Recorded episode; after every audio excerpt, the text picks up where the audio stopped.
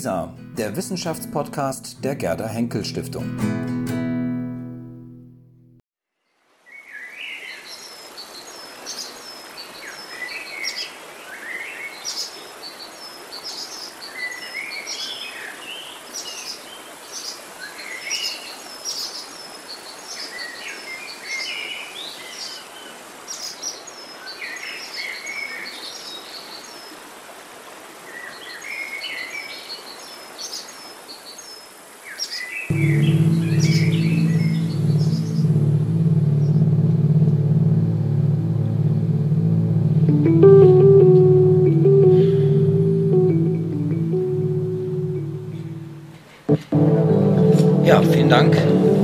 War der Film.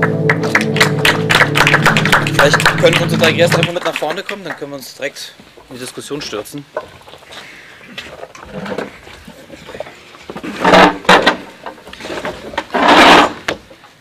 Herr Kaminga, Sie haben den Film gedreht. Vielleicht können wir mit Ihnen mal ganz kurz fragen, äh, beginnen. Ähm, als Sie den Film gemacht haben, haben Sie direkt diesen Namen Angry Young Man schon im Kopf gehabt oder haben Sie diesen Film sozusagen erst oder diesen Titel erst nachdem Sie den Film oder die Interviews geführt haben, ähm, sind Sie erst dann darauf gekommen? Ähm, nein, wir, wir hätten schon ein Projekt, ein großes Projekt, Untersuchsprojekt in, äh, überall in Afghanistan, nicht nur in Kabul. Ähm, Untersuch, äh, die Männer, die sind zwischen 15 und 30. So, das ist ein großes Projekt und wir wollen, äh, das ist auch ein bisschen der Titel der Film, wir wollen das sehen, wie das sind nicht nur die bösen Männer, das sind natürlich auch die Männer, die der Zukunft gehen machen. So, das, ist, äh, das war die Bedeutung äh, des Titels, aber das ist schon etwas, das wir wirklich äh, jedes Jahr machen. Großes, großes Untersuch, Interviews ähm, im Norden, äh, in Mazar-i Sharif, ähm, in Herat im äh, Westen, im Osten Jalalabad und normalerweise Kandahar-Stadt und äh, Lashkargah im Süden. So überall machen wir dasselbe normalerweise in der, der Stadt, aber auch wir haben auch dasselbe gemacht ungefähr in rurale Gebiete. Aber da war das erste Mal, dass wir das auf Video aufgenommen haben für die Lisa-Portal. Haben Sie den Eindruck, dass die Leute wirklich, dass die jungen Menschen dort wirklich wütend sind oder, oder ist das Fragezeichen wirklich ähm, berechtigt, das da zu setzen? Ich glaube, diese Leute sind nicht wütend, aber die haben die Möglichkeiten. Äh, das, das sind natürlich auch sehr viele, die haben keine Möglichkeiten. Äh, ich habe gesagt, die ruralen Gebi- Gebiete. Äh, ist die Situation gleich zum Beispiel in Jalalabad? Nein, das ist anders. Aber da haben wir auch diese Leute, Männer natürlich. Wir haben, das war schwieriger, äh, Mädchen zu finden, die auch im, im Video waren. So, wir haben das, das erste Video ist nur Männer. Aber in ganz Afghanistan sehen wir dieselbe Leute, junge Leute. Natürlich, die, die, die Leute, die schon in, in, in, äh, auf die Universität gehen, die sind sehr positiv, die haben Möglichkeiten. Aber auch andere Leute, die sind sehr positiv. Aber in die nächsten äh, Jahre brauchen die die Möglichkeiten. Die brauchen die Investierungen, die ähm, die Zukunft wirklich äh, weiterhelfen können. Und das ist wirklich jetzt, ähm, und das ist glaube ich auch äh, sehr, sehr ähm, wichtig zu sagen. Jetzt mit der internationalen Gemeinschaft, was wir machen ist, das ist merkwürdig, wir, wir investieren fast alles in eine kleine Gruppe von Jugendlichen. Ah, die sind, das sind vielleicht 300.000 Leute. Das sind die nächsten Soldaten, äh, die nächste Sicherheitstruppe. Äh, Das ist alles, was wir mit der internationalen Gemeinschaft jetzt machen. Das ist unsere, nicht alles natürlich, aber das ist wirklich, äh, 80% von unserer Investierung geht wirklich jetzt dort. Das ist der Sicherheitsübergang. Und das ist eine große Gruppe, aber diese Gruppe von diesen Leuten, sind, das ist eine Gruppe, die ist viele Male größer. Das sind äh, 20 Millionen Afghanen, ja, Mädchen und Jungs. Und das ist, glaube ich, auch, was wir äh, sagen wollen mit diesen mit diese Videos. Wir müssen auch die, andere, die, die viele größere Gruppe sehen und dort investieren. Und dann gibt es sehr viele Möglichkeiten, soziale Media, Internet, Kommunikation, ähm, natürlich auch äh, Ausbildung und so weiter. Ähm, aber wir müssen das wirklich äh, wie eine Priorität sehen. Frau An, Sie sind ja auch schon häufig jetzt in Kabul gewesen, auch lange Zeit jeweils in Kabul dann auch vor Ort. Ähm, wie erleben Sie dort diese jungen Menschen? Ähm, ja, ich arbeite ja nun, ich habe ja einen lokalen Vertrag in Afghanistan. Ich arbeite dort im Ministerium und ich arbeite dann allerdings mit jungen Leuten zusammen, die direkt von der Universität kommen, also die bereits aus einer gewissen Bildungsschicht kommen. Und da sehe ich das genauso. ähm, dass die wirklich wollen, die wollen weiter. Wir haben jetzt, also sie können in Afghanistan ja nur einen Bachelor machen, keinen Masterstudiengang. Es gibt jetzt ganz viele meiner Kollegen, die sich auf Stipendien bewerben, die wirklich weiter möchten, die dann ins Ausland gehen müssen, um da zu studieren. Und die haben eine absolut positive Sicht der Zukunft. Aber das ist eben eine ganz andere Gruppe und nicht diese 20 Millionen, von denen Sie jetzt gerade gesprochen haben. Das ist schon eine gewisse Bildungsschicht, mit denen ich da arbeite. Insofern, Herr Siraj, ein repräsentatives Bild der Jugend in Afghanistan? In meinen Augen leider nicht, weil es kommt darauf an, mit wem man, mit welcher Schicht man redet. Ähm, ich habe sehr viel mit Handwerkern zu tun oder beziehungsweise mit den Kindern von den Handwerkern. Die haben in der jetzigen Situation keine Perspektive, die wissen nicht, was, was in zwei Jahren ist. Und ähm, da muss ich Ihnen auch absolut recht geben. Es gibt eine sehr geringe Prozentzahl, die die Möglichkeit haben, überhaupt die Schule zu besuchen bzw. die Uni zu besuchen. Und die meisten äh, müssen fürs tägliche Brot arbeiten und haben daher keine Perspektive. Die wissen nicht, was, was in der Zukunft auf sie zukommt. Hm, hm. Das ist sehr schwierig. Hm. Vielleicht Fragen aus dem Publikum schon jetzt? Also sehr gerne, wenn es da schon irgendwelche ersten Fragen gibt. Zum Film vielleicht auch. Ansonsten würde ich gerne ähm, auf eins zu sprechen kommen, ähm, was direkt am Anfang des Films vorkommt. Sie sprechen ähm, davon, oder der, Kommentar in dem Fall, ähm, dass die jungen Menschen eine Wahl hätten. A choice heißt es ob sie eher eine Kalaschnikow in die Hand nehmen wollen oder vielleicht eben für den Aufbau des Landes sich engagieren möchten. Ähm, glauben Sie wirklich, dass die Leute, dass die jungen Menschen dort wirklich eine Wahl haben zurzeit oder sind die Bedingungen so gegeben, dass man im Grunde kaum wirklich zwischen zwei verschiedenen Alternativen wählen kann? Ja, natürlich ist das nicht, das ist nicht mehr schwarz-weiß, das, ist mehr, äh, das ist niemals wirklich äh, sehr einfach zu sagen. Äh, wir haben zum Beispiel, wir äh, arbeiten sehr viel mit afghanischen Kollegen aus äh, Salan aus äh, Panjshir, der, der, der, bekannte Vallei von Panjshir. Und diese Leute, die haben nur äh, gekämpft.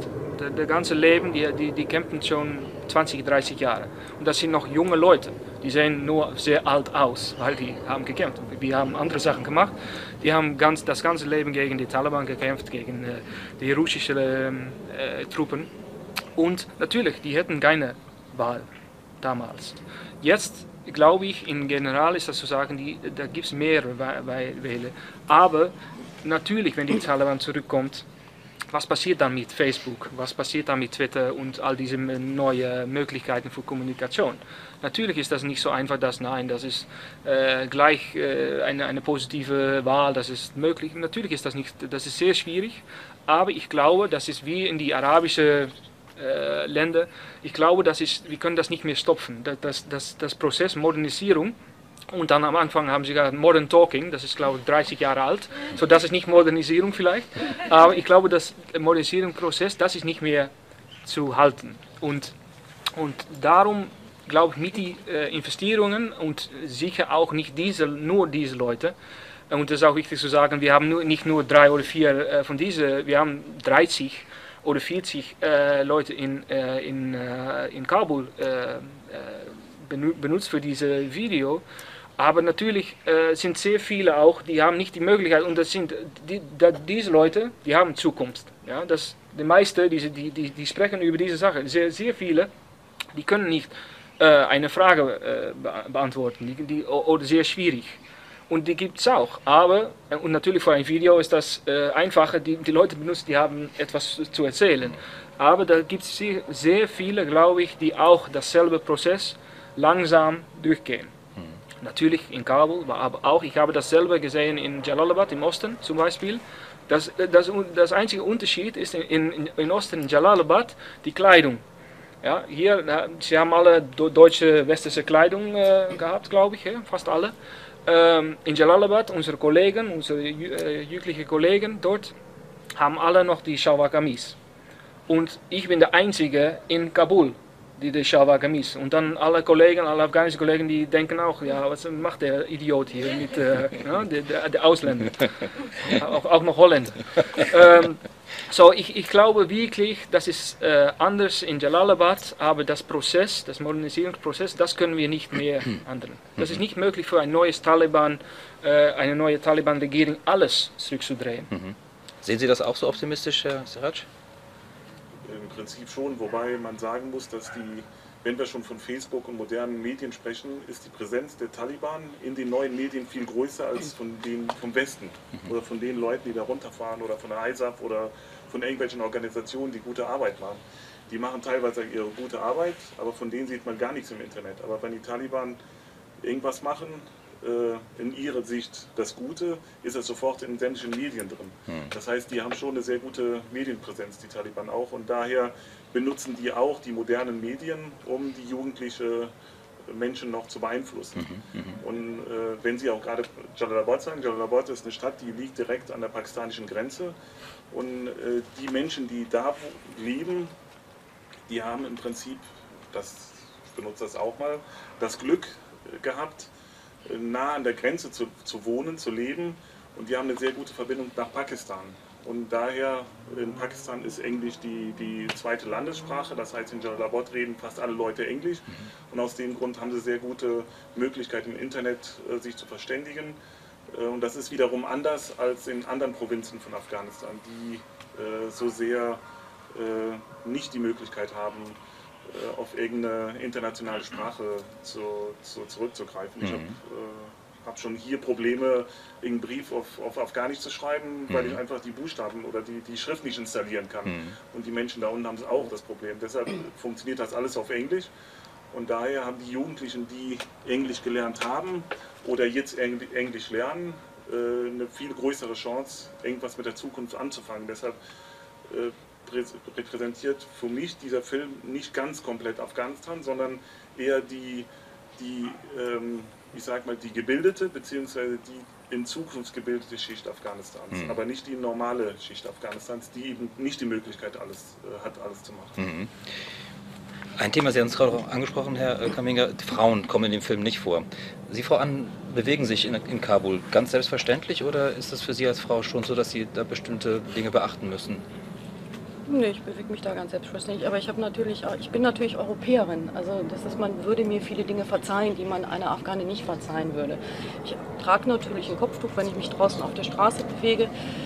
Wenn ich äh, aber im Büro bin, wenn ich im Museum bin, dann trage ich kein Kopftuch, weil es mich behindert und das wird auch absolut so, so angenommen. Das erwartet man dann auch nicht von mir. Ich arbeite im Museum mit jungen Afghaninnen auch zusammen. Wir haben zwei afghanische Kuratorinnen da. Da muss man aber auch ganz klar sehen, dass die in einer Gesellschaft leben, wo die auch andere Pflichten haben, die wir hier gar nicht kennen. Also wenn dort zu Hause die Mutter krank ist, dann bleibt meine afghanische Kuratorin ganz selbstverständlich zu Hause und übernimmt den Haushalt. Auch wenn es gerade drei Monate Englischunterricht gibt, weil sie kann gar nicht anders. Also es ist eine Gesellschaft, in der sie lebt, wo sie die Möglichkeiten nicht wahrnehmen kann, alle, die ihr geboten werden. So haben es dann schon die Frauen ein bisschen schwieriger und auch in der Ausbildung ein bisschen schwieriger als meine männlichen Kollegen.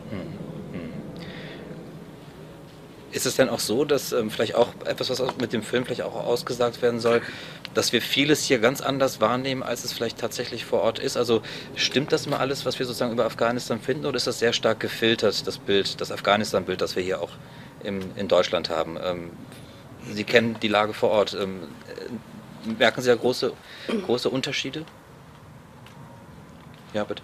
Ja, also grundsätzlich äh, in Afghanistan gibt es ein komplett wunderschönes alltägliches Leben.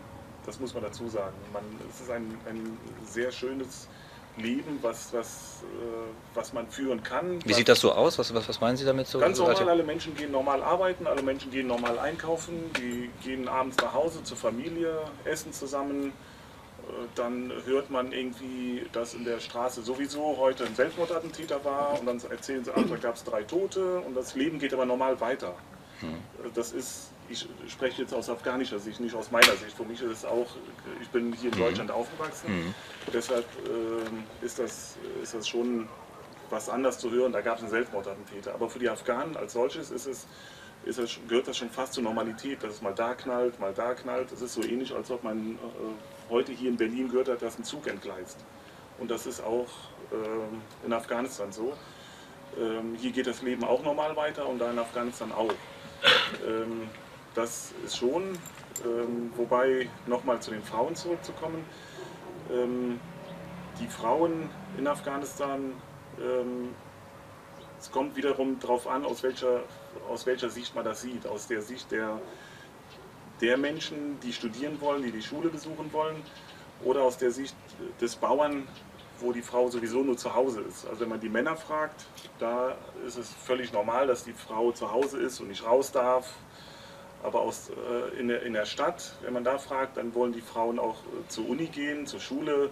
Und ähm, die Möglichkeiten sind für die Frauen meistens da, wenn die Männer mitmachen. Das heißt, es ist schon eine sehr stark Männer, ähm, von Männern regierte oder von Männern äh, dominierte, dominiert mhm. das Wort, dominierte, dominiertes Leben. Ähm, ich aus meiner Sicht gesehen, ich habe bisher immer die besten Erfahrungen mit Frauen gemacht. Wir haben ja auch eine, ähm, mit Hilfe der Gerda Enkel Stiftung haben wir, bilden wir äh, Frauen und Männer aus. Äh, bei den Männern ist es meistens so, dass sie dann nach einer gewissen Zeit keine, keine Geduld mehr haben, wieder was anders anpacken wollen oder dann äh, zu irgendeiner Security-Firma gehen, wo sie dann irgendwie 100 Dollar oder 200 Dollar mehr verdienen können. Und die Frauen haben viel mehr Geduld, die sind viel mehr, sind viel hungriger auch als die Jungs. Die sind viel hungriger und wollen was lernen und was, was erreichen. Und das ist äh, schon sehr interessant, die mhm. Erfahrung zu machen. Ja, ich, ich habe das, äh, nach zwei Jahren sind wir auch angefangen mit, äh, mit ICOS äh, die, die Frauen auszubilden mit, mit Interviews, die, äh, die Skills überzubringen, um ein, Interview zu machen zum Beispiel. Äh, und das war schwierig, weil das ist wirklich nicht äh, möglich, zum Beispiel die Ausbildung in dieselbe, dasselbe Lokal zu machen. So, man muss erst die Frauen oder und später ist das auch sehr schwierig, die in dasselbe Büro zu haben, zu arbeiten, weil die Jungs machen nichts, die gucken nur nach die Frauen die ganze Tag. Weil das ist natürlich nicht normal für die jungen Leute, dass die auch äh, die Frauen dort haben. So, das ist immer schwierig, aber ich habe diese, ähm, ähm, diese Geschichte, die diese Jungs ähm, erzählen, habe ich auch von Frauen, junge Frauen gehört. Natürlich nicht äh, mit einer Kamera, das ist noch äh, schwierig, nicht für ein Video. Aber ich habe Ausbildung gemacht mit sechs äh, Frauen auf einer Reihe. So, dann habe ich ein bisschen äh, na, die, die, Sachen erklärt und das wirklich, da, da gibt es auch diese positive. Äh, und ja, genau, die, die wollen sehr gerne etwas lernen. Das ist noch immer schwierig, weil da gibt es immer die Kritik, ja okay, dann machen die eine Ausbildung und dann später, was müssen die? Ja, die heiraten und dann, dann stoppt alles. Ja, dann halt alles äh, auf. Und ich glaube, äh, das ist noch immer ein bisschen so, aber da gibt es schon die, die, die gute Mentalität und das hängt äh, wirklich ab, äh, wie Sie auch gesagt ha haben, äh, von den Männern äh, und natürlich auch die, die Männer, die äh, sich verheiraten mit diesen Frauen. ich kenne Kollegen von unserer Seite, vom ICOS, Einzige, die finden alle, alles okay. Die, die, die, die Menschen gehen äh, in, in Schule und äh, Universität. Aber ich kenne auch die, die sagen, okay, nein, nicht, meine Frau nicht. So, da gibt es immer diese zwei unterschiedliche äh, Geschichten. Hm. Sie haben ihr mit dem Kopf geschüttelt, als ich gesagt habe, stimmt denn unsere Wahrnehmung von dem, was in Afghanistan tatsächlich passiert? Natürlich wird hier sehr einseitig berichtet, also von den wirklich schönen Dingen, die da passieren. Also auch gerade in der Kultur, jetzt sind wir ja auch alle irgendwie in der glücklichen Situation, in der Kultur arbeiten zu können und von dem, was da auch wirklich vorangeht und wie die jungen Menschen ihre eigene Kultur sehen und die auch wirklich aufbauen möchten, davon wird einfach hier sehr, sehr wenig berichtet. Und auch Sie haben gerade nach dem Altersleben gefragt, das, was Sekanda sagte, man kann sich da ganz, ganz normal, sehr normal auch bewegen. Also ich habe jetzt bestimmte Sicherheitskriterien, nach denen ich mich richten muss. Hm, die hat der Seraj nicht, aber ähm, auch ich kann abends, wenn ich denn möchte, in ein Restaurant gehen. Ich kann mich mit Freunden treffen. Es gibt Kulturinstitute, es gibt das Französische Kulturinstitut, das Goethe-Institut. Es gibt da sehr wohl auch Kulturveranstaltungen, Theater und Konzerte. Es gibt ein ganz normales Leben und man rückt irgendwie enger zusammen. Also man teilt sehr viel mehr Leben, als das, was, das, dass man das hier tut. Und es hat auch schon, also es ist, ich persönlich finde es ein sehr schönes Leben dort. Also gerade auch mit den Menschen, mit denen ich mich da umgebe. Das klingt nicht so, als wenn Sie sozusagen Tag für Tag um, um Ihr Leben fürchten würden, dass irgendwas passieren könnte. Wenn man längere Zeit da ist, dann wird es auch genauso wie für die Afghanen ein normaleres Umgehen damit. Also ich habe mich noch nie als das Main Target gefühlt. Man ist dann vielleicht zur falschen Zeit am falschen Ort. Aber da denkt man nicht täglich drüber nach. Man fährt morgens zur Arbeit und man macht seine Arbeit und dann kommt man abends zurück und dann trifft man sich mit Freunden, dann kocht man zusammen. Also das ist nicht ein täglicher Bestandteil dessen, wo man drüber nachdenkt, wenn man morgens aufsteht und zur Arbeit fährt. Und die Nachrichten über Attentate und Gewalt, das, die kommen immer oder sehr viel äh, kommen die erst aus Holland oder Deutschland.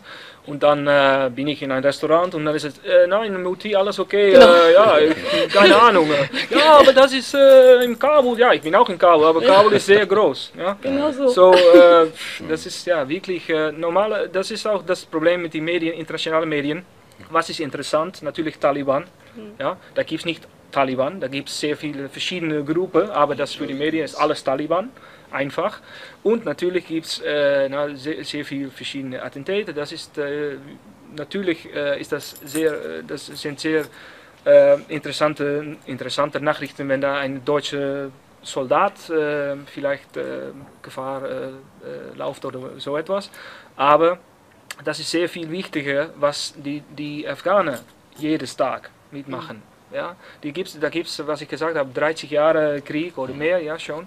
Und das ist die, tägliche- die tä- tägliche Realität. Und wir sind da nur vier Jahre, wie die niederländische Truppe. Und dann ist das oh, unglaublich. Äh, Da gibt es 14, äh, am Ende war das 20 Tote. Sehr, ähm, äh, sehr traurig. Aber wie viele zivile Afghanen haben die letzten vier Jahre oder zehn Jahre äh, das Leben verloren? So, ich glaube, das ist wirklich eine, eine sehr enge, äh, enges Blick von, von den Medien, internationalen Medien. Vielleicht Fragen von Ihrer Seite aus? Bitte. Mich würde mal interessieren, wie Sie die Interviewpartner gefunden haben. Ähm, normalerweise geht das immer ähm, ja, Mund auf Mund. Ja. Das, äh, wir haben zwei Sachen gemacht. Äh, erstmal, das ist sehr wichtig zu, sagen, das Video, ich habe das ein bisschen begleitet, aber äh, unsere Afghane, afghanische Kollegen haben das gemacht. Das war auch Unterteil des, dieses Projektes, äh, ähm, die wir für die LISA-Portal von der Gerd Henk Stiftung gemacht haben. Äh, Unterteil war nicht nur ein Video zu machen, weil dann gibt es wieder äh, ein Holländer und ein Franzose und ein äh, Deutscher, die machen dann ein Video über die Afghanen. So, das war auch Teil des Projektes, war die Afghanen machen einen Film. Und das, das war sehr wichtig. Ähm, wir, wir sind äh, über die Straße gegangen, so das war äh, at random, haben wir äh, Afghanen gefunden und äh, wie ich gesagt habe, wir, wir ben, benutzen oder wir, wir haben Projekte mit 200, äh, manchmal 250 von diesen diese Leute. So dass diese waren nicht unsere Kollegen, aber die kennen sehr viele und äh, Universität zum Beispiel ist das sehr einfach, Leute zu finden. Aber es viel, schwieriger war das, äh, nach einer Fabrik zu gehen, nach einer, ja, einer, ähm, äh, jemand zu finden, die wirklich arbeitet und nicht studiert. Und, äh, und das ist das, das wieder mal das größte Unterschied. Wir, wir, wir, das war sehr schwierig, all diese verschiedenen Leute dahin, da rein äh, zu, zu geben. So, das, das, das bedeutet auch, das Video ist nur eine, eine erste Blick, glaube ich. Und ich glaube, das ist auch ein bisschen das Antwort für, de, warum das repräsentiert äh, nur eine, eine kleine Gruppe. Äh, weil wir die, wir müssen gleich investieren, auch nach 2014, die Übergang, die Sicherheitsübergang, dass die, die Gruppe, die diese Möglichkeiten schon haben, dass die größer und größer wird. Und das ist wirklich jetzt noch nicht da. Und ich glaube, das ist eine Möglichkeit. Zum ersten Mal gehen wir äh, Afghanistan sehen in einem Kontext, der nicht nur militär ist. Ähm, in 2001 sind wir angefangen mit einem militären Kontext. Noch immer ist die da. Bis 2014 ist noch 80 Prozent von all unsere all unseres Geld ist noch äh, relatiert an die Sicherheit und äh, so weiter, Ausbildung von den Sicherheitstruppen. Aber jetzt ist das eine Möglichkeit, auch das, die, die Zivilpolitik aus diesem militären Kontext zu, äh, zu, zu haben und dann wirklich investieren in die Zivilpolitik und nicht indirekt äh, für die Sicherheitsgründe. Ich glaube, wir müssen dorthin. Bitte. Was Sie gerade beschrieben haben, äh, sozusagen dieser Teil des normalen, des normalen Alltags und des normalen Lebens, ähm, in denen ja inzwischen wahrscheinlich auch genau diese ganzen ähm, Sicherheitsvorkehrungen beziehungsweise auch die, ähm, die Truppen, die dort vor Ort sind, in irgendeiner Form integriert sind, könnte man sich vorstellen. Diese zwei Jahre, das ist nicht mehr besonders, das ist nicht mehr besonders lange. Also es ist ein sehr, sehr kurzer Zeitraum. Und wenn Sie sagen, es gibt ähm, bisher 80 Prozent wird sozusagen da rein investiert, dass die, das Militär überhaupt vor Ort sein kann und die Sicherheitskräfte ausgebildet werden, dann ähm, fehlt sozusagen noch ein Ausbildungssystem, ein ähm, Justizsystem, ein, sagen wir mal, ähm, überhaupt ein politisches System letztlich, das auch noch nicht ähm, entwickelt wurde. Das ist für zwei Jahre sehr, sehr viel, was äh, man sich da vorgenommen hat, beziehungsweise es passiert ja auch gar nicht. Haben die Leute da tatsächlich dann auch ähm, Befürchtungen, dass, ähm, dass es nach zwei Jahren dann wieder einen Umschwung gibt, dass eben dieses normale Leben möglicherweise tatsächlich auch in gewisser Weise gewährleistet ist durch, ähm, durch eine Stabilisierung, die von außen kommt gerade, dass es wirklich einen Umschlag, Umschwung gibt dann letztlich wieder? Von- unserer Seite, und dann vielleicht äh, haben die andere Erfahrungen, aber von unserer Seite mit ICOS, ähm, ich, ich, äh, da- das Problem ist, die, die Übergang, das ist ein politischer Übergang. Der Kalender ist politisch. Der hat nichts zu, zu tun mit der Sicherheitssituation. So das, zum Ersten, dass die Sicherheit ist auch noch nicht gut. Die, die äh, universitären Systeme sind noch nicht da und so weiter. Sie haben recht, aber die Sicherheit ist auch noch nicht da. Aber für politische, internationale politische äh, Gründe, die nichts mit Afghanistan zu tun haben, gehen wir weg. Alles. Holland ist schon weg, Deutschland geht auch weg, jeder. Natürlich bleiben wir dort und machen die andere Sachen, vielleicht Ausbildung, ähm, Polizei und so weiter, aber wir gehen weg. So, das ist sehr einfach äh, zu sehen, dass wir noch nicht da sind und das Risiko ist auch, wir können, was ich gesagt habe, da gibt es die Möglichkeit, jetzt Zivilpolitik wirklich zu machen, aber wir brauchen Geld dafür. Und das ist auch, was meine Afghane, afghanischen Kollegen, äh, äh, die, die, sind, die haben Angst, dass mit unseren Truppen auch unser Geld weggeht. Und das ist natürlich auch für, was habe ich gesagt, 80 Prozent so. Äh, und das ist das große Problem. Wir müssen investieren in, in, das, äh, in die Universitäten. Wir müssen investieren in sehr viele äh, Formen von Ausbildung. Aber haben wir das Geld noch, wenn, wenn 2015 da ist? Das ist ein großes Problem. Herr Serac, würden Sie sich wünschen, dass ähm, die westlichen Truppen, die ISAF-Truppen länger in Afghanistan bleiben, als jetzt die programmierten Abzüge tatsächlich jetzt äh, vorgeben? Soll ich für mich reden oder für die, die ich auch in Afghanistan. Vielleicht für beides, aber wenn mich ich würde interessieren, was auch die Leute in Afghanistan denken, die sie dann auch vielleicht provokativ jetzt sprechen sollte, das ist nicht meine Meinung, dann würde ich sagen, ja. sollen Also bleiben, Nein, die sollen nicht bleiben. sollen raus. sollen raus, weil ähm, es gibt ähm, für sehr viele Afghanen unterstützt, unterstützen die, die, äh, die unterstützt die ISAF ein korruptes Regime. Das korrupt- korrupte Regime besteht aus, ich bleibe jetzt mal bei Holland, aus irgendeinem afghanischen Hotelbesitzer in Amsterdam, der Englisch und Holländisch kann, der seinen Schwager äh, in Afghanistan kennt und so ist er dann zu irgendeinem Posten gekommen in Afghanistan. Der hat von der Verwaltung keine Ahnung, der hat von, von, von gar nichts eine Ahnung im Prinzip, der kann nur Englisch oder irgendwas, womit er sich dann mit irgendwelchen Ausländern verständigen kann. Und diese Menschen sind in fast allen Posten in Afghanistan verteilt, ob es teilweise Minister, teilweise Vizeminister, wie auch immer. Das sind Personen, die sehr seltene Ausbildung haben und deshalb äh, äh, ist auch ist das im Prinzip so, dass die Menschen äh, hoffen, dass nicht die Ausländer rausgehen, sondern die Regierung sich wechselt. Und aus dem Grund ähm, hoffen die, dass es besser läuft. Es ist, auch, äh, es ist ja auch mittlerweile so, dass in sehr, sehr vielen Provinzen Afghanistans tagsüber die afghanische Regierung regiert und abends im gleichen Dorf auf der gegenüberliegenden Seite, ich nenne es mal Kneipe, aber es ist natürlich in Afghanistan gibt es kein, kein Kneipenwesen, in irgendeinem Haus der, der, der Bürgermeister, aber mit einem schwarzen Turban, das heißt der Talib da sitzt und, äh, oder der Richter und, und er ähm, äh, löst die Probleme viel einfacher als die, die, äh, die Afghanen, oder die von der Regierung.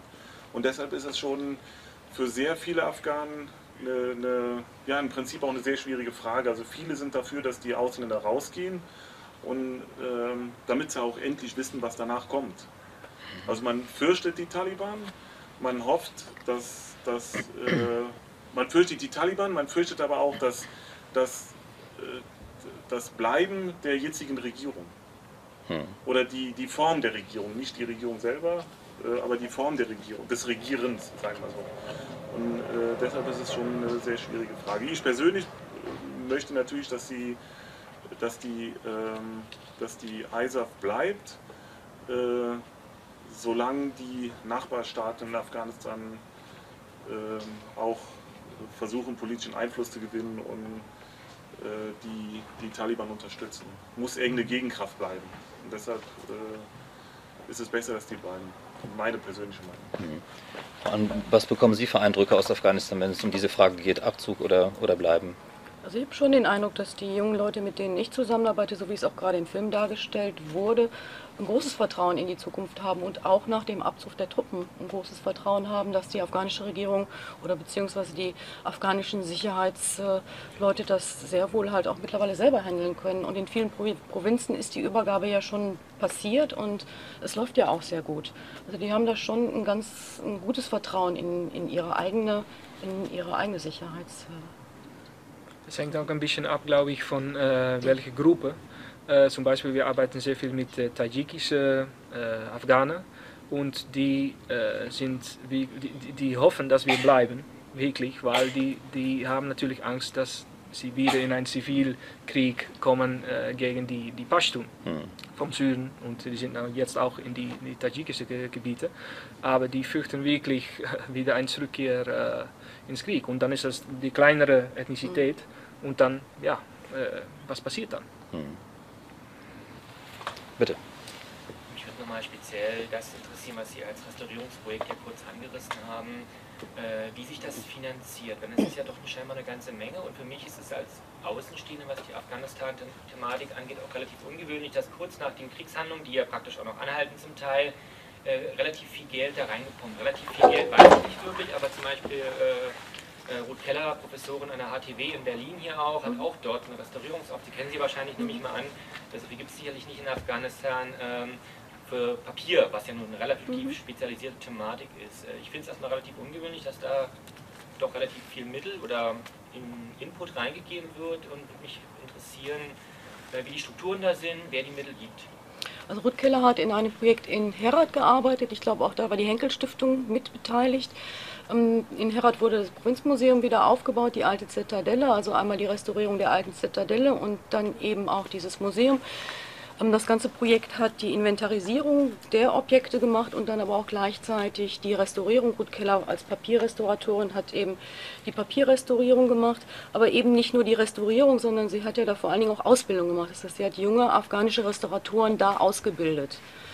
Ähm, das ist eben, das, auch das ist ein etwas falsches Bild, aber da kann ich jetzt, oder spreche ich in erster Linie auch für die Städte, für Herat, für Kabul, für Masai Sharif, wo Menschen auch schon in einem anderen Lebensstandard leben können und nun auch Interesse haben an ihrer Kultur und Interesse haben, ins Museum zu gehen und Interesse daran haben, am Wochenende im Barbour Garden mit ihrer Familie zu picknicken. Deren Probleme sind einfach schon andere Probleme. Und die möchten sehr wohl auch Freizeit gestalten und die schönen Dinge des Lebens mit, mitbekommen. Und es gibt sehr große Interesse in der Bildungsschicht an der eigenen Kultur.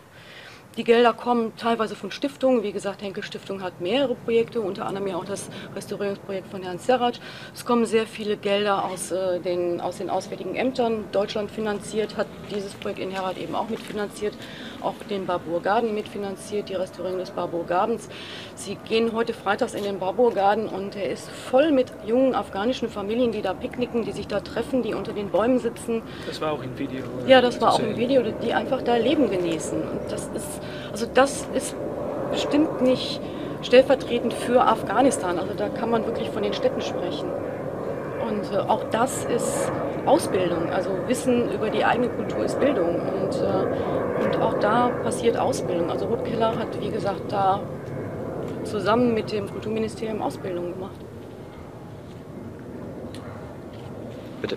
Ich würde gerne nochmal auf, auf 2014 zurückkommen. Werden Sie oft mit vielleicht dem Vorwurf konfrontiert, gehen alle weg und dann lässt man Afghanistan wieder alleine? Oder sehen Sie, was Sie sagen, ist ja sehr interessant, dass es eigentlich die Möglichkeit gibt, eben vom Militärischen das Zivile auszubauen. Das kann ja immer noch eine Rechnung sein, die deutlich weniger ist, als der Gesamteinsatz kostet. Und es wäre immer noch eine gewaltige Mittelerhöhung. Wie sehen Sie diese beiden Komplexe? Ja, ich, ich, glaube, das ist ein großes Problem, äh, weil äh, da gibt es keine politischen Kräfte, die wirklich jetzt sagen können, okay, wir machen das, wir, wir, äh, wir gehen sehr viel investieren. Ähm, Defense-Budget in, in Holland geht wirklich nach unten. in Spanien, das ist ähnlich. Spanien natürlich auch mit der Wirtschaftskrise. Das ist nicht möglich, die guten Sachen zu machen. Das ist fast nicht möglich. Aber wie ich gesagt habe, ich glaube, wir, das, das wäre möglich sein, wenn wir nach ein andere, äh, andere Sort Projekte gehen. Wenn wir nicht nur mehr wie, wie, wie wir haben zehn Jahre, elf Jahre haben wir sehr viele Projekte unterstützt, wie die internationale Gemeinschaft, aber das war nicht äh, sehr produktiv. Das war, wir haben sehr viele Fehler gemacht und jetzt müssen wir davon lernen, aber das ist nicht mehr möglich, weil wir gehen weg. Das ist ein bisschen das Problem. Äh, auch die Militäre, die haben sehr viel gelernt, aber die gehen auch weg. Die können das auch nicht mehr besser machen. Schade. Aber wenn das, äh, wenn das noch möglich wäre, müssen wir Projekte sehr äh, auf eine andere Weise machen. Und nicht nur, nur zivil natürlich, aber auch wirklich mit den Afghanen zusammen die Prioritäten äh, mit den Afghanen äh, überreden. Ähm, äh, normalerweise, sehr, sehr viele Mal haben wir gesagt, okay, wir, wir, wir müssen Schule bauen. Ja, haben wir auch in Uruzgan ge gemacht mit den mit die Holländern. Und dann haben die, die lokalen Leute gesagt, na, wir brauchen keine Schule. Und jetzt gibt es eine holländische Schule dort, zum Beispiel. So, wir müssen wirklich äh, Afghanistan, die Hilfe an Afghanistan wieder äh, neu überlegen. Und dann mit das, das kleine Budget sehr gute Sachen machen. Und dann natürlich auch Kultur, äh, Archäologie äh, und so weiter. So, wir, wir gucken auch in diese Richtung äh, mit ICOS mehr äh, Architekturprojekte zu machen. Weil alles ist wichtig. Sport ist wichtig zum Beispiel. Äh, Afghanistan hat wieder die, die, die, die zweite äh, Medaille gewonnen in, in London. Und dann ist das äh, nicht gleich, aber wie ein, ein einziges Land. Ja, alle Afghanen zusammen. Mhm. Und natürlich ist das nur ein, ein Tag oder zwei Tage, wie all die Deutschen auch zusammen sein mit der Mannschaft. Und dann ist das vielleicht ein bisschen weniger. Aber in Afghanistan gibt es diese kleine, sehr positive Entwicklungen. Und äh, ich glaube, da, da, das ist, äh, waar wir aufbauen können. Ja, es gibt. Ja, Sie dazu auch noch zu der Frage, ja? Ja, ich würde auch gerne dazu sagen, es gibt, ähm, wie er auch sagt, ähm, man muss schauen, wie man, wie man die Zukunft Afghanistans äh, unterstützen kann. Es gibt Kulturprojekte, die ich persönlich für sehr wichtig halte, weil in den letzten 30 Jahren Krieg und die ganzen Flüchtlinge, die in den Nachbarstaaten äh, geflüchtet sind, äh, gibt es und die wieder zurückgekommen sind, die haben keine, die haben keine afghanische Identität. Die sind teilweise eine ganze Generation oder zwei Generationen sind im Ausland aufgewachsen. Ähm, es gibt nicht mehr, nicht mehr die Identität, die wissen gar nicht, was Afghanistan ist. Wenn sie im Taxi einsteigen und fragen, was war vor 30 Jahren, das kann nur der Langbärtige mit weißen Haaren ihnen beantworten. Aber das kann kein anderer Mensch sagen, was war vor 30 Jahren oder vor 20 Jahren. Das ist weg, das ist dunkel, aus, das ist weggeschnitten. Äh, und aus dem Grund finde ich es sehr, sehr wichtig, um den Afghanen auch darzustellen, es gab vorher auch in Afghanistan, dass man Kulturprojekte unterstützt. Das heißt, egal ob es Papier ist oder irgendwelche alte Buddha-Statuen, Afghanistan gehört zu den kulturell reichsten Ländern der Welt. Äh, es weiß ja nur keiner. Und äh, man muss den Menschen darstellen, dass Afghanistan auch vorher existiert hat. Du musst nicht von den Arabern oder von den Pakistanis hören, was du zu machen hast. Du musst selber in deinem eigenen Haus aufpassen, aber nicht von anderen Leuten diktiert werden. Deshalb alleine daher ist es wichtig, eine eigene Identität zu haben. Andererseits, also deshalb die Investition in Kultur finde ich sehr, sehr wichtig. Andererseits muss man den Menschen oder den Leuten äh, anbieten können, das ist ja eine sehr schwierige Frage, auch wie, wie bekommen dann Investoren dazu, in Afghanistan zu investieren. Ähm, keiner von uns wird jetzt gerade aus freiwilligen Gründen da nach Afghanistan irgendwas investieren wollen, um dann wieder Geld rauszumachen. Das gibt es nicht. Die Afghanen selber, äh, es gibt sehr viele, die jetzt in den letzten Jahren zu Milliardären geworden sind. Leider, das ist absolut äh, sehr, sehr unglücklich verteilt. Ähm, ist aber so, dass die Menschen sehr wenige sehr reich geworden sind und die investieren aber so, dass sie äh, bauen ein Riesenhaus, Hauptsache die verkaufen das sofort. Ob das Haus in zwei oder drei Jahren komplett umkippt oder in welchem Zustand ist, ist egal. Man investiert nur mit maximaler Gewinnorientierung und mit, mit geringer Zeit. Und äh, deshalb gibt es keine Ausbildung, keine private Ausbildung, es gibt keine Fabriken. Alle versuchen, irgendwelche Häuser zu bauen. Ähm, aber, aber sonst ist es sehr privat, es gibt es keine Investitionen und der Staat ist nicht in der Lage, irgendwas zu machen. Hm. Deshalb ist, äh, ist es sehr schwierig, auch äh, für Menschen da eine Ausbildung anzubieten oder eine Zukunft anzubieten. Es hm. funktioniert nur über irgendwelche ausländische Organisationen, die gerade noch da sind, die dann eventuell wechseln ähm, in, in, zwei Jahren. Deshalb ist es schon sehr schwierig. Hm. Hast du jetzt nicht noch gemeldet? Also ich, ich habe nur eigentlich eine, eine, eine vergleichsweise einfache Frage. Dieser politische Willensbildungsprozess in Afghanistan, also nicht der westliche, der jetzt mehrfach ja zu Recht angesprochen wurde als zentral, gerade in dieser Übergangsphase jetzt der zwei Jahre, die noch bleiben. In den zwei Jahren gibt es ja auch noch ein bisschen Geld, das im Moment Schwerpunkt natürlich noch ins Militär fließt. Aber ich glaube auch aus Ihren Arbeiten, ähm, Herr Kaminga, bei ICOS geht ja hervor, dass die Militärs doch mehr und mehr zu verstehen scheinen, dass es auch, ich sag mal, außer Panzern und Hubschraubern noch andere Dinge gibt, die wichtig sein mögen. Meine Frage ist jetzt an die Runde, wie funktioniert oder funktioniert überhaupt dieser, dieser afghanische politische Prozess? Äh, also gibt es irgendwie ein, ein, ein, eine Methodik oder eine, eine, also eine Willensbildung, in diesen Übergangsprozess jetzt einfließt? Oder ist es nach wie vor so, dass der amerikanische Präsident den afghanischen anruft und sagt, du Karzai, so läuft das jetzt? Also gibt es diesen, diesen ja, Bottom-up-Prozess überhaupt jetzt im Land und wenn nicht, was könnte man vielleicht tun, um das ein bisschen zu befördern? Ähm, äh, das Positive, was ich äh, gesehen habe, da gibt es mehr politische Debatte. Mhm. In ganz Afghanistan auch die Jugendlichen, auch Frauen. Äh, natürlich, wenn da der neue Präsident äh, erwählt werde, äh, da waren sehr, sehr viele neue Präsident Karzai wieder, aber da war sehr viel Debatte, da gab es natürlich eine große Liste von politischen Parteien und so weiter. Da gibt es wirklich Möglichkeiten und das, äh, wenn das äh, auf Debatte ankommt, dann ist das ein bisschen positiv. Äh, aber wenn wir das größere Prozess ansehen, dann ist es wieder leider natürlich international unterstützt und dann haben wir wieder die Fehler gemacht. Wir haben gesagt, okay, ja, Demokratie gehen wir machen ja, in Afghanistan. Und äh, wie das in Englisch heißt, ticking the boxes. Ja? Die brauchen ein Parlament, die brauchen ein äh, Grundsatz, die brauchen ein, äh, ein äh, eine, äh, keine Ahnung was, ja, all diese Sachen natürlich die freie Wahl und dann die demokratischen äh, Institutionen. Und wir haben natürlich niemals gefragt, okay, brauchen Sie das wirklich und verstehen Sie das auch? die ersten Jahre oder zwei Jahre im Parlament, afghanische Parlament, haben sie gar nicht wirklich gewusst, was müssen wir hier. Ja, die, wir sind hier, okay, wie machen wir das? Und natürlich ist das auch, äh, teilweise ist das auch Ausbildung und müssen wir wieder investieren. Und, aber das sind noch leere Konzepte. So, das ist das Negative. Und das, das, vielleicht dauert das noch 20 Jahre. Aber das Positive ist, das politische die Grunddebatte, da gibt es schon. Und in 2014 gibt es wieder die präsidentielle äh, Auswahl. Vielleicht können wir dann auch wieder etwas äh, Ähnliches sehen. Keine Ahnung voran? Es ist ja auch nicht so, dass, also eigentlich, wir diskutieren ja jetzt gerade so, als wenn Projekte dann auch 2014 gestoppt sind. Das ist ja gar nicht so. Also wir haben dieses Jahr ein Projekt mit der Chicago University angefangen, was über die nächsten drei Jahre läuft.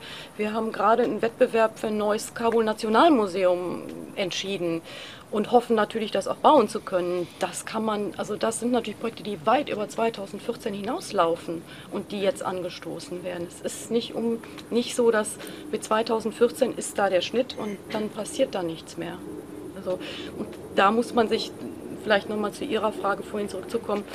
Wir gerade mit diesem Wettbewerb Kabul Nationalmuseum mussten wir uns sehr oft fragen lassen, wollt ihr das wirklich machen? Was passiert denn, wenn die Taliban kommen und dann wieder alles zerstören und da muss man, da finanziert man jetzt so viel Geld. Aber wenn ich mit dieser Einstellung an ein solches Projekt rangehe, ja, dann kann ich es tatsächlich nur lassen. Da, die Afghanen sind positiv, die wollen in die Zukunft, die wollen modernes Afghanistan, die jungen Leute wollen wollen in Zukunft investieren und ich finde, dass solche Projekte denen halt auch demonstrieren, dass es Zukunft gibt, dass wir auch an Zukunft glauben, dass wir über 2014 hinaus jetzt Projekte beginnen. Sie haben sich gemeldet. Ja, äh, als ich den Vortrag am Schwarzen Brett gesehen hatte, Afghanistan, hatte ich mir eigentlich ein bisschen was anderes erwartet. Es war ein wunderbarer Vortrag, aber der auf einer ganz friedlichen Basis beruht. Aber wenn ich die Historie Afghanistan sehe, denke ich daran, wie die Russen mit hohen Verlusten aus Afghanistan abgezogen sind. Der Herr Osama Bin Laden wurde durch die USA mit Milliarden von Dollar unterstützt. Und dann kam, wir wollen nicht vergessen, die Mujahidins und die Taliban sind alles Moslems, mehr oder weniger.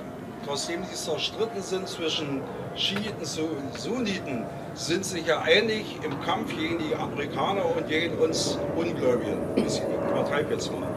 Und mit dem Absturz durch die Amerikaner das Zivilflugzeug der iranischen äh, Zivilfluggesellschaft, wo 230 Tote waren, kam die große Rache mit Lockerbie, mit World Trade Center und so weiter und so fort. Und ich muss mal sagen, es gibt eine Milliarde Moslems und man sollte doch mal versuchen, die Kultur und die Sitten und die Bräuche der Moslems auch zu identifizieren, wie Sie sagten, Clans, Vetterwirtschaften. Ich frage mich, der Herr Karzai, was spielt der Mann überhaupt in Afghanistan für eine Rolle? Und wir wollen unsere Demokratie, selbstverständlich, aber man kann doch den Leuten nicht was aufwürden, was für uns, sagen wir, Demokratie heißt. Und so geht das immer weiter. Kann das funktionieren, dass sozusagen wir unsere Vorstellung von Demokratie ähm, einfach sozusagen exportieren und sagen, jetzt macht das mal so, weil so geht es bei uns, dann muss es doch bei euch auch gehen? Ich glaube, so in die Richtung geht das ja ein bisschen. Aber ich möchte einen Schluss sagen. Ich werde nie den Satz vergessen nach dem Zweiten Weltkrieg, dass nie mehr eine Mutter ihr Sohn beweint. Und heute sterben unsere Jungs in Afghanistan. Es kostet Milliarden. Also mein Frieden braucht am Hindukusch nicht verteidigt werden. Man sollte das Geld lieber nehmen für Schulen, für Rentner und für, für, für Kinder, die bei uns im Staate fehlen. Danke. Ja, das, das ist schon äh, eine Debatte, die jetzt von den Zukunft der Afghanen rausgeht. Also da können wir bis morgen früh sitzen und darüber diskutieren. Nee, das ist auch Afghanistan. Nein, das ist richtig. Äh, wobei ähm, sicherlich ist es sehr schwierig zu vermitteln oder zu sagen, warum die Deutschen da unten sind. Oder der Satz, wir verteidigen Deutschland am Hindukusch. Das hat äh, grundsätzlich mit Deutschen im Hindukusch haben zuerst mal in erster Sicht dann gar nichts zu suchen da unten. Ähm, aber die hätten es vor 30 Jahren nicht machen brauchen, die hätten es vor 100 Jahren nicht brauchen müssen. Äh, wenn man die afghanische Geschichte schaut, gerade die afghanisch-deutsche Geschichte, es gibt die, äh, die, die, die ersten Verbindungen Deutschlands nach Afghanistan, äh, beruhte darauf, dass die Afghanen die, die Kolonialmacht Indien, England in Indien angreift, damit die Engländer da beschäftigt sind, damit die Deutschen hier den Rücken frei haben. Ähm, das heißt, es, gibt, es gab schon immer deutsche Interessen in Afghanistan, genauso wie russische Interessen in Afghanistan, genauso wie englische Interessen. Jetzt gibt es die amerikanischen Interessen in Afghanistan, äh, nicht unbedingt nur wegen Afghanistan, sondern wegen der Region. Und ähm, das, das äh, ist, man kann das nicht einfach so beantworten. Das ist, ähm, ist schon so, ähm, wenn man das etwas größer sieht, ich versuche es mal ganz kurz darzustellen, äh, die Russen sind in Afghanistan einmarschiert, sind da ähm, aus welchen Gründen auch immer, das will ich jetzt gar nicht sagen, aber die sind da dort hängen geblieben, bis sie wirtschaftlich komplett fertig, also wirtschaftlich kaputt waren. Natürlich mit Hilfe des Westens, die dann die Mujahideen unterstützt haben. Äh, der Westen hat sich gerecht oder wollte, dass die Russen schwächer werden. Aus dem Grund gab es dann irgendwann, äh, nachdem die Russen dann sehr in Afghanistan beschäftigt waren, gab es dann äh, irgendwann mal in, Polen die, die, die wie hießen die nochmal, der, der, der Hafen. Solidarność, danach gab es DDR oder beziehungsweise den Fall der Mauer. Das hat ja alles mit, mit dem Zerfall des russischen Reiches sozusagen zu tun oder nicht russische Reich, sondern UdSSR. Das, ist, das hat ja alles global was zu tun und deshalb denke ich schon, dass man äh, global gesehen auch eine Verantwortung hat für die Menschen, die, die 20 oder 30 Jahre lang gekämpft haben, äh, um sich auch wegen dem Kalten Krieg ausnutzen lassen haben. Der Afghaner hat es ja nicht verstanden, was er da macht, aber trotzdem, der Westen hat die Afghanen genutzt, um im Kalten Krieg irgendwas, äh, eine Entscheidung herbeizuführen. Und deshalb denke ich schon, dass man aus heutiger Sicht auch eine Verantwortung den Afghanen gegenüber hat, äh, dass, äh, dass das Land aus, aus der Situation rauskommt, wo es jetzt im Moment ist. Das Schlimme ist ja, Herr Bush hat den Krieg gebraucht und die deutsche Rüstungsindustrie verdient mit dran. Das ist ja das Schlimme an der Geschichte. Und das Verrückte ist ja, dass die Moslems den Heldentod sterben, wenn es zum Schiat aufgerufen wird. Die kommen ja im Paradies und wir in der Hölle. Ja? Und das sollte man sich mal mit den, mit den Sitten und Gebräuchen der Menschen auch auseinandersetzen. Wir würden dort nie als Deutsche und Amerikaner je zum Ziel kommen. Nie und nimmer. Ja, aber wobei, wobei Entschuldigung, ganz kurz. Ja. Den Heiligen Krieg in Afghanistan haben nicht die Afghanen ausgerufen, sondern der Bush selber. Der Bush hat ja gesagt, das ist der Heilige Krieg. Und äh, deshalb ja, muss man, der Bush hat gesagt, dass der Heilige Krieg. Um, ausgerufen wird, ist der Heilige Krieg eine Sterben. Ja, aber der Bush auch. Der Bush hat jetzt zuerst ausgerufen. Und deshalb, äh, um dann die, die äh, christlichen Extremisten dann noch äh, für sich bei der, an der Wahl zu, äh, noch rüberzuholen. Aber das ist eine sehr schwierige Debatte. Ja, ich glaube, das ist auch nicht mehr mir wichtig zu wissen, was sind unsere Gründe, dort, dort zu sein. Bush ist nicht mehr da, 2001 ist nicht mehr da, Osama Bin Laden ist nicht mehr da, aber wir sind da. So, wir haben gesagt, okay, dieses Mal, das ist der, der, ähm, das, was wir versprochen haben, äh, haben an die Afghaner, dieses Mal gehen wir äh, euch nicht in Stich lassen. Und das ist das Wichtige. So, weil, weil wir dort sind, vielleicht noch zwei Jahre, vielleicht noch zehn Jahre, vielleicht noch 20 Jahre, müssen wir das machen, was wir denken, dass die äh, Afghanen wirklich weiterhelfen können. Und äh, nicht wieder, die, wieder so eine verlorene Generation kreieren, was wieder zu die Sicherheitsprobleme in, in Zukunft äh, leiten kann. Ja, ich hätte gerne eine Frage, die eine kurze Antwort äh, haben kann, die sich konkret auf die heutige Veranstaltung, nämlich auf Ihren Film bezieht, äh, der ja 16 Minuten uns angekündigt war. Ich hatte fast das Gefühl, er wäre länger gewesen, aber es ist ja ein gutes Zeichen, der mir länger vorgekommen ist. Äh, wo zeigen Sie den? Also was für eine Zielgruppe hat er ähm, hauptsächlich? Sicherlich so eine Veranstaltung wie heute zum Beispiel, aber mich würde halt interessieren, was, ja, wo er bisher noch gelaufen ist, ob er immer mit äh, einer Diskussionsrunde verbunden ist oder ob er auch als Vorfilm oder wo auch immer irgendwie läuft. Das wissen Sie, Sie besser mhm. am besten. Äh, na, der, der Film äh, war von äh, Gerda Henkel Stiftung unterstützt und das war, wir haben das gemacht für die LISA äh, Wissenschaftsportal, äh, wo jetzt ein, und äh, ich bin sicher, dass vielleicht vergesse ich etwas, aber jetzt gibt es da eine Sektion, Zentralasien-Sektion und da wird dieses Video hergestellt und dann auch noch andere Sachen, die mit Zentralasien natürlich zu machen haben und vielleicht auch andere äh, Konferenzen und so weiter, andere Projekte. Ähm, aber das Idee ist äh, erstmal äh, Lisa Portal und das, dass so viel, äh, so viel äh, mögliche Leute das sehen können. Und dann, wenn das möglich ist, noch eine andere Veranstaltung oder eine Konferenz zu organisieren. Natürlich, das, ist, das, das Thema ist, ist natürlich noch wichtig und äh, in die nächsten zehn Jahre auch. So, hoffentlich können so viele mögliche Leute das sehen und hoffentlich können wir auch noch mehr, mehrere Videos machen äh, natürlich ist es interessant, äh, die, die Mädchen äh, zu filmen, nächste Mal.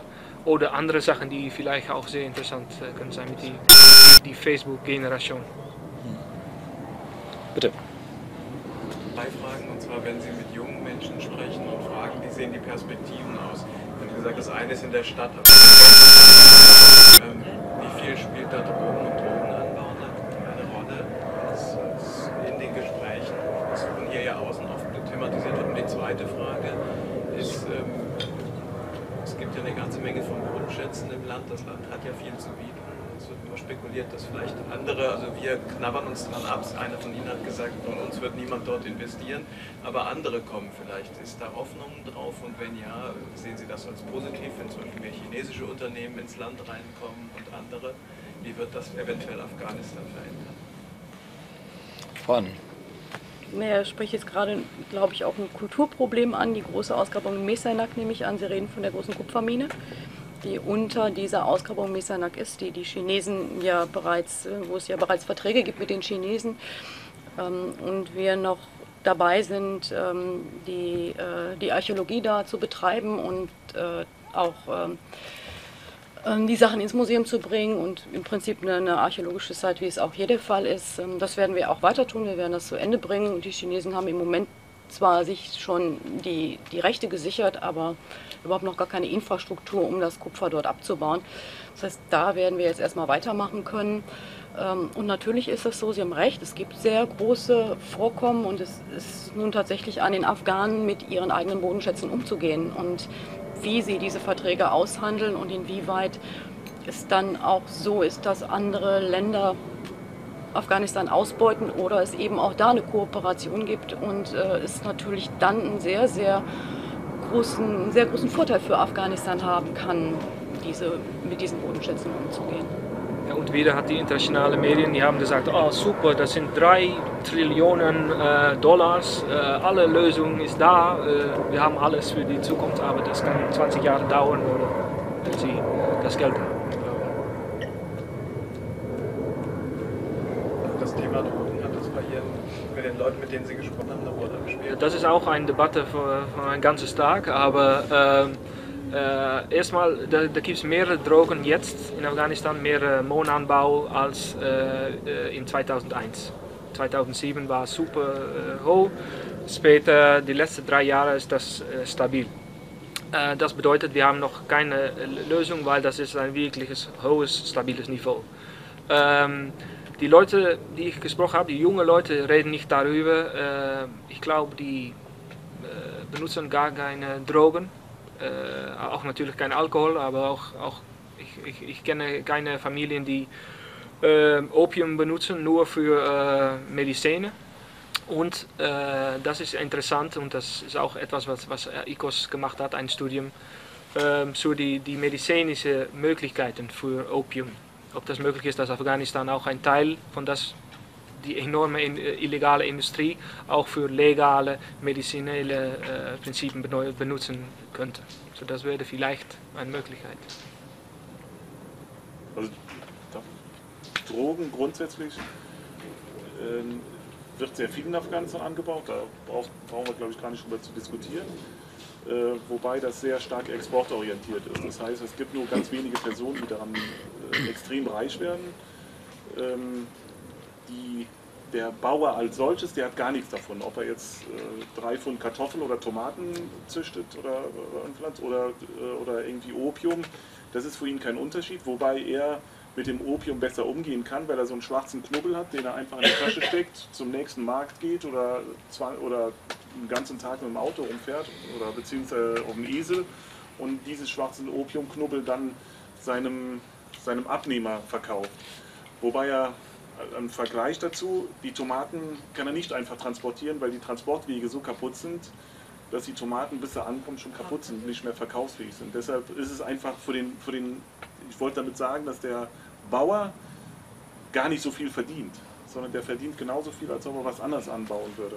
Nur die großen, äh, die großen Drogenhändler, die haben große Ländereien und äh, das ist in einzelnen Gebieten verteilt. Die, sind, die, die Felder sind teilweise vermint, äh, dass keiner äh, da reingehen kann.